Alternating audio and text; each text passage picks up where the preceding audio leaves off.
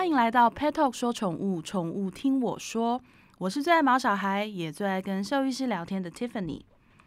我们聊到狗狗、猫咪也会得癌症，癌症也就是俗称的恶性肿瘤。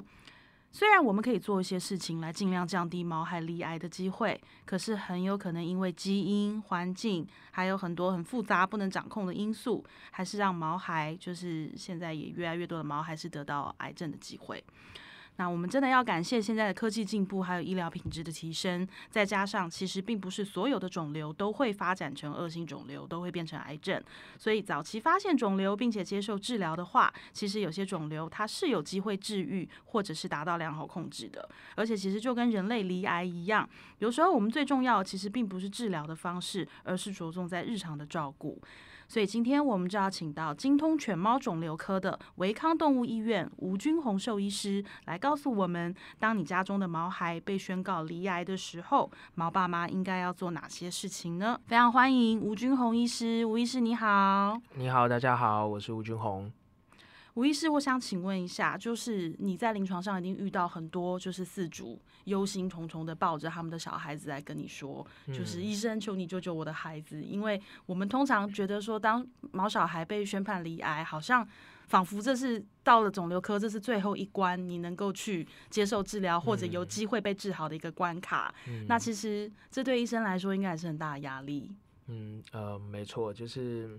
平常我们看出诊的时候，其实。呃，通常他们就会带着一叠的资料，嗯，然后包括前院的检查，呃，或采样的报告，然后我们需要先消化这些东西，然后再从中就是截取重点，然后跟他们说。那其实有时候在那个当下，其实他们呃，我们其实不只要，其实对事主来说，其实就这些家长们其实很辛苦啦，因为他们要接收这些资讯，然后又要。消化自己的情绪，对，那其实是真的蛮蛮，就是压力是蛮大的。其实很多时候我们才会发现，就是呃，我们讲了很多，但是他最后其实接收到的有限，这样子，是，对，因为心情太差啦，压力太大啦，对啊。那所以其实我们呃尽可能的都会希望把这些就是资讯，然后。尽量有系统，然后就是简洁扼要，然后让他们能够就是了解我们要做什么事情，然后我们可以怎么帮他。因为其实得肿瘤跟在治疗肿瘤这件事情上，其实非常复杂，对不对？因为器官这么多，你到处都有可能。那问题是在不同的地方。它的整个情况跟处理方式可能是完全不同的。嗯，没错。然后发生在狗狗身上，还是在猫咪身上？然后在年轻的狗狗身上，还是在什么年纪的猫咪身上？其实状况又不一样了。嗯，对。那所以其实我们今天在呃评估，就是我们要怎么去做治疗的时候，除了会呃考虑就是呃治疗，就是这个疾病的治疗方式之外，嗯、其实。也会需要，就是等于是了解这个动物其实整个身体的状况。是。那其实很多时候在呃刚呃你应该说之前有提到说，就是呃肿瘤其实容易发生在老年。嗯。那因为免疫的这个缺乏或者免疫的下降，让它可能形成肿瘤的机会提高。但老年动物就像是一台老机器一样。是。那这个老机器它其实可能很容易会有就是呃。一些器官或零件的一些就是耗损或者是衰退，对。那假设他肝也不好，假设他肾脏也不好，心脏也不好，等等的，对。那这些事情其实身为一个肿瘤科医师，其实我们最常就需要整合所有的资讯，然后告知他们可能有的治疗选项，对。再来就是安排适合这个动物可以做的事情，大概是这样。吴医师其实刚刚讲到一个重点，因为我们之前有四主问说，为什么以前的毛小孩感觉没有那么容易得癌症，但是为什么现在的毛小孩听到得癌症的这么多？对，那当然啦，我我相信因为环境啊、环境因素啊、基因啊、品种等等，这些都是都是影响的原因。可是。我相信还有一个很重要的关键是，现在毛孩的寿命真的是，嗯比起以前延长了很多。嗯、那所以刚吴医师讲到的老化，老化因为关系到免疫力，关系到很多很多的的一些一些机能的衰退，所以我们在最近的十来年，感觉好像更容易听到癌症的呃毛小孩得癌症的状况。对，没错，因为呃，可能不管是呃国内的或是国外的呃不同国家的统计，其实告诉我们都，其实他们都用很多就是哦几年以上的离癌率多少 percent 哦几 percent 五十 percent 这样子。对，那其实呃，我觉得大家其实做这些研究跟统计的。呃，不管是医师或是调查的人员，其实最重要，其实想要告诉大家的事情，就是这件事情就是一个文明病，就是一个我们现在不管是我们人自己，对，还有就是我们饲养的这些毛孩们，就是他们会要面临的事情。那呃，对他们来说，其实这些疾病就是呃息息相关了，而且是很容易可能就会。嗯随着年纪的增长，它就是出现的机会就会一直在提高。是，嗯、那其实我们讲到在治疗癌症的方式上，如果以人类来讲，我们第一个联想到就是化疗。嗯，然后化疗，我们呃想到化疗，我们肯定会想到在电视剧剧里看到的掉头发，然后恶心呕吐。那狗狗、猫咪在做化疗治疗的时候，它们也会有像这样这么不舒服的反应吗？呃，其实并不会。是，那。化疗哈，其实它是一个，就是呃，如果我们把所有的治疗，我们分成就是呃几个面向来看哦，嗯、其实呃这个也是我们平常会跟饲主去呃沟通的部分，是就是说呃今天你得了这个肿瘤，你应该怎么去去治疗它？哦，那呃如果说今天这个化疗的这个部分，我们会把它归类在就是。呃，全身性的这个药物的投予的这种方法是。那化疗在动物上面来说，为什么它不会比较不会有，就是呃毛发掉光这件事情？其实主要是跟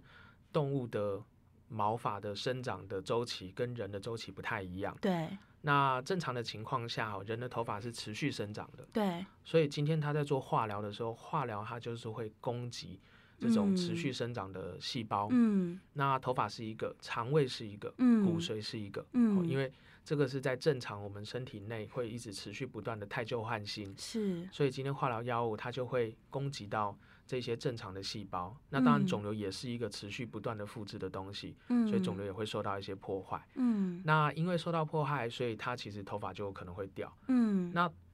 通常大部分的狗狗跟猫猫，它们其实的毛发生长都是。呃，区域性的，有些长，有些不长。嗯，当在休止期的这些毛发，其实就不会受到化疗药的影响。嗯，所以大部分不会掉毛。嗯，那当然少部分的呃特别的犬种，例如说可能是呃古代牧羊犬，嗯，可能是像呃比熊或者是贵宾哦这种，它们的毛发生长，它们就是持续生长型。对，通常就是那种呃你在家。比较不容易看到它掉一撮一撮毛的那种、嗯、那种狗狗的类型，嗯、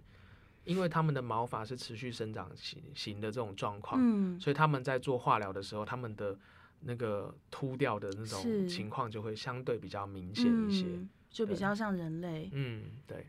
那除了化疗之外，当毛小孩离癌的时候，治疗的方法还有哪些选择呢？呃，主要就刚刚提到的治疗，其实我们会分为就是。呃，主要是三个三大类，是。那第一大类其实就是一个我们叫做呃局部局部治疗，局部治疗包括的就是手术，对。那当然，其实现在还有一些新的，像是肿瘤内注射，有一些肿瘤可能体表的肿瘤，我们可以用像打药剂的方式，嗯、然后去让这个肿瘤有点像消融掉，对、呃，让它可能坏死掉，然后脱落掉，从这样子的方法，或者是说可能可以透过热哦，就是。啊，像烧灼，我们叫热消融，哦、oh. 呃，这种体表肿瘤或口腔的肿瘤，我们可以去做这些事情。Oh. 那还有包括就是像放射，放射治疗其实也是一种局部治疗。是。那当然，因为在台湾，其实现在目前还没办法有一个空窗期，嗯，我们还没有办法做放射治疗，可能要再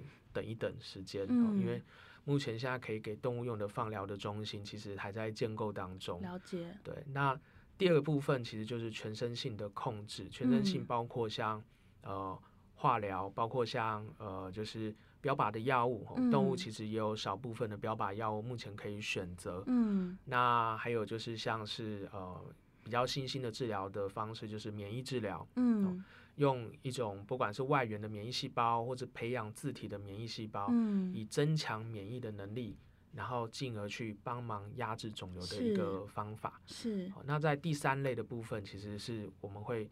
跟四组，就是跟这些家长们讨论的，其实是、嗯、就是呃所谓的对症治疗。对症治疗其实就是当你今天不管你前面这些事情做了哪一些，做了多少，对，对症主要就是包括像是怎么缓解因为治疗而产生的不舒服，嗯，包括。这个肿瘤会不会造成他疼痛、哦、不舒服的这些可能就是疼痛控制，嗯嗯，呃，包括维持他的营养状况，哦，怎么让他的体重不要掉，嗯，怎么让他的这个呃身体的这个营养的机能可以维持住，嗯，哦，包括可能有些事主可能会比较关心的就是有没有什么保健品，我们可以调理他整个身体的状况，好、嗯嗯哦，这个部分主要都是属于呃对症控制的部分，是，那最后最后就是。这些事情我们都做了，那我们才会，如果真的动物状况、生活品质不好，我们才会提到可能后续呃安乐的部分。嗯、其实安乐、嗯、大家都很怕谈这件事情，嗯、但是它其实是一个肿瘤，我们在控制的阶段，最后最后一定会需要面临到要讨论的部分。是，那。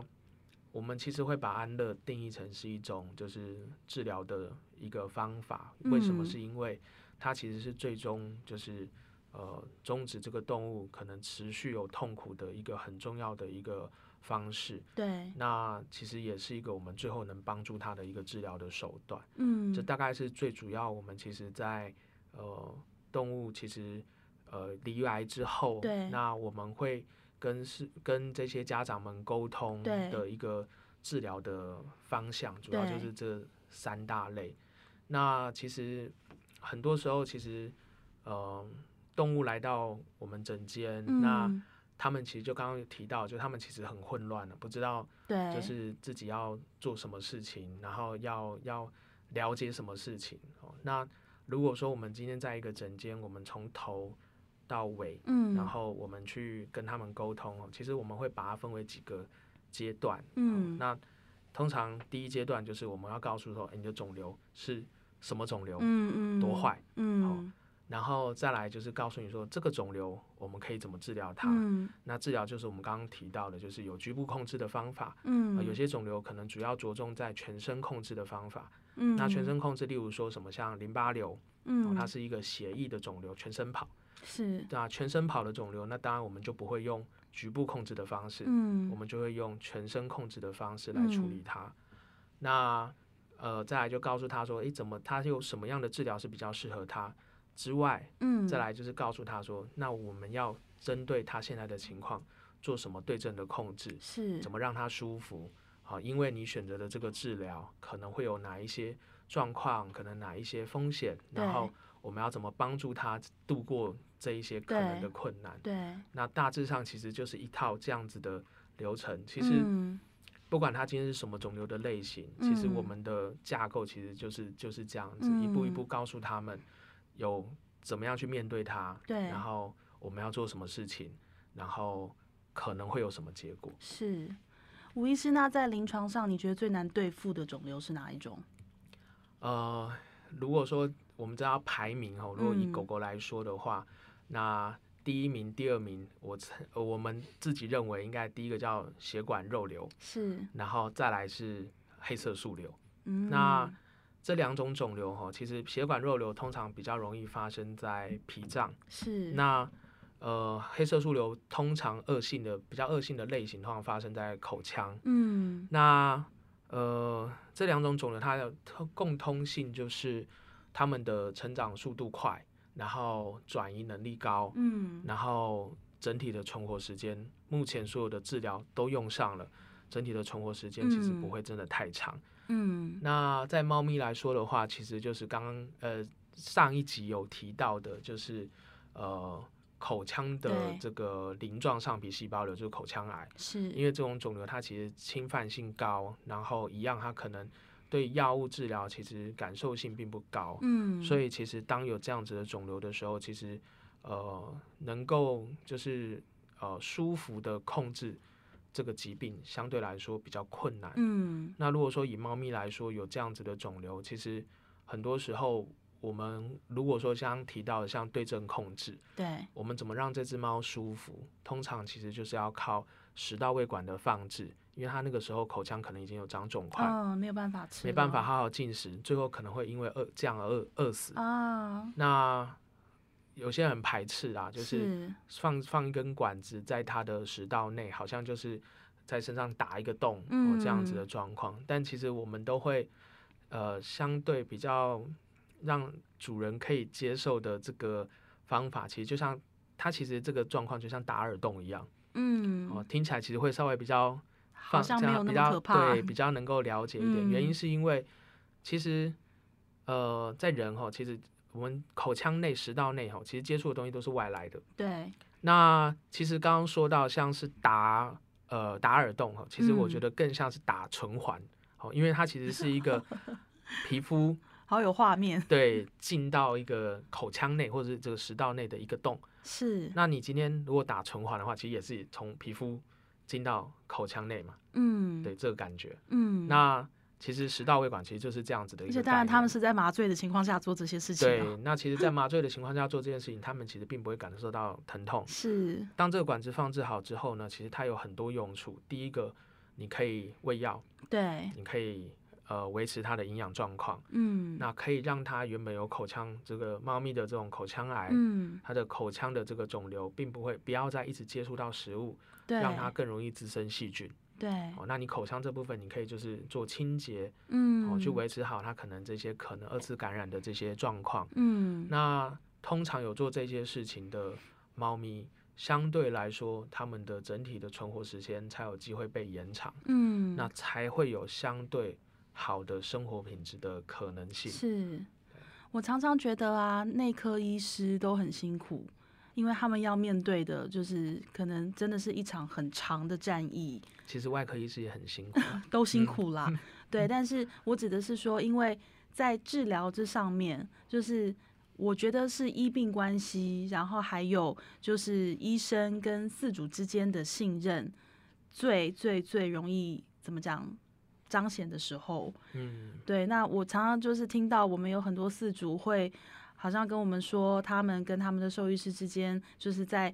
呃治疗方式上可能会有一些意见不同、意见不合，或者是说，呃，他们可能会在急的情况下去问很多很多医师，那得到答案有时候一样，有时候不一样，就会跑来跟我们讨论。那其实我们真的最终都还是建议，就是在医病关系这件事情上，就是一一旦生病了，我讲真的，我们就是必须要相信专业。然后跟我觉得医，因为像跟这么多医生聊下来，我常常会觉得，很多时候你们在做一些治疗上面的决定，或者在做一些呃治疗上面必须要做的事情的时候，看在我们眼里可能很恐怖，或者甚至会怀疑它真的必要吗？可是你换一个角度想，就是如果今天。当我们面对的是疾病跟生命，真的太多不可控的因素，我们真的就是只能让专业，然后尽力的去帮我们的呃毛小孩走向一个更好的地方。那但是我还是要觉得说，有一个很重要很重要的重点，就是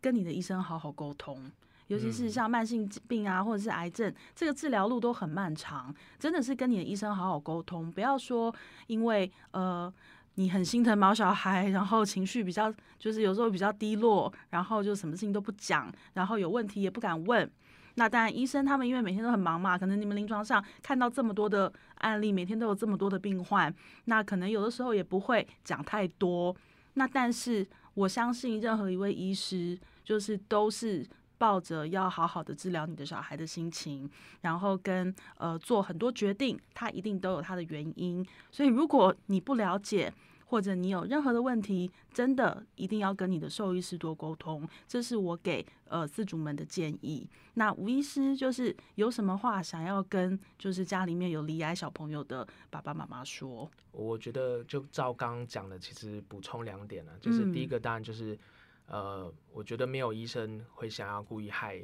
对，就是这些，就是毛小孩这些宝贝，对，因为对我们来说，其实，呃，就是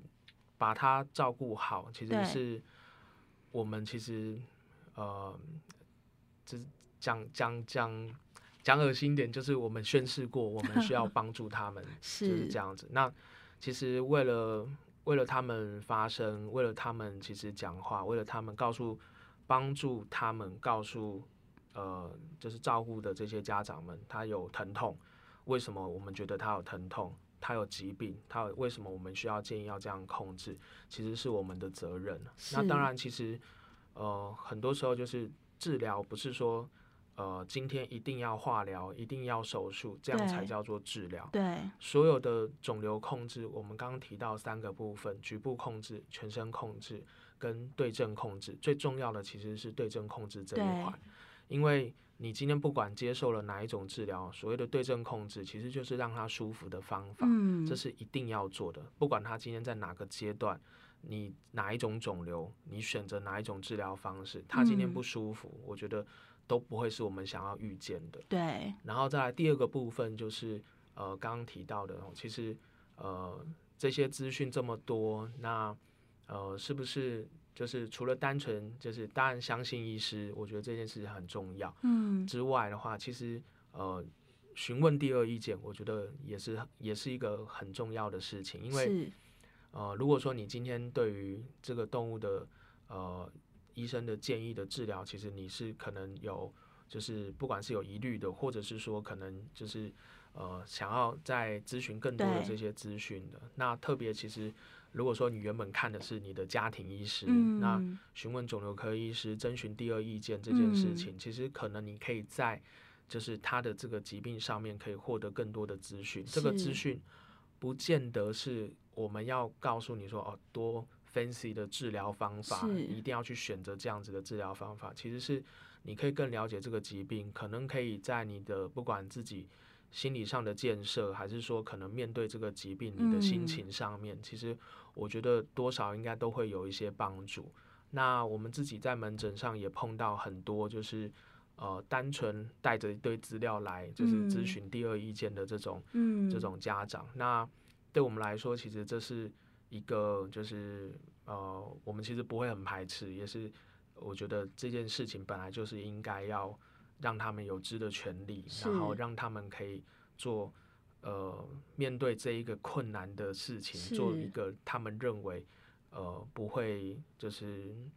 就等于不会自己觉得很灰心，或是不会不会觉得很懊悔的一个决定这样子。嗯，哇，今天非常谢谢吴医师。对我们其实呃我们前面我们之前也有一集也是谈到就是谈肿瘤，那我们常常讲说每次。我们 Petal Podcast 录到现在，好像从来没有聊过肿瘤，因为我自己一直觉得就是这个议题很沮丧、很哀伤、很硬。可是其实我在两集跟吴医师聊下来之后，我真心的觉得，就是我其实每一次录完啦，我都觉得哇，我们的就是医疗真的好棒棒，我们现在的医学真的好进步。然后每一次，因为我自己也是。毛小孩的饲主，我也会担心我的狗狗，如果有一天它生了什么病，或者是走到一个什么样的地步。那其实每一次跟医生聊完，我都觉得就是有更多的信心，然后也减少了更多的恐惧。那相信今天听完吴医师讲的，我其实最大的感触也就是，呃，定期健康检查，这一定是最重要、永远不变的道理。那还有就是。呃，如果你家的小孩就是有慢性病啊，像癌症这样的疾病，就是跟你的医生保持良好的沟通，然后还有像刚才吴医师讲的，寻求第二意见，因为真的，我我遇到医生到现在，真的是我认为医者父母心。今天当一个病例或者是一个病症在他们前面的时候，他们其实都会倾尽全力的想要去给你最好的方式跟呃最好的建议。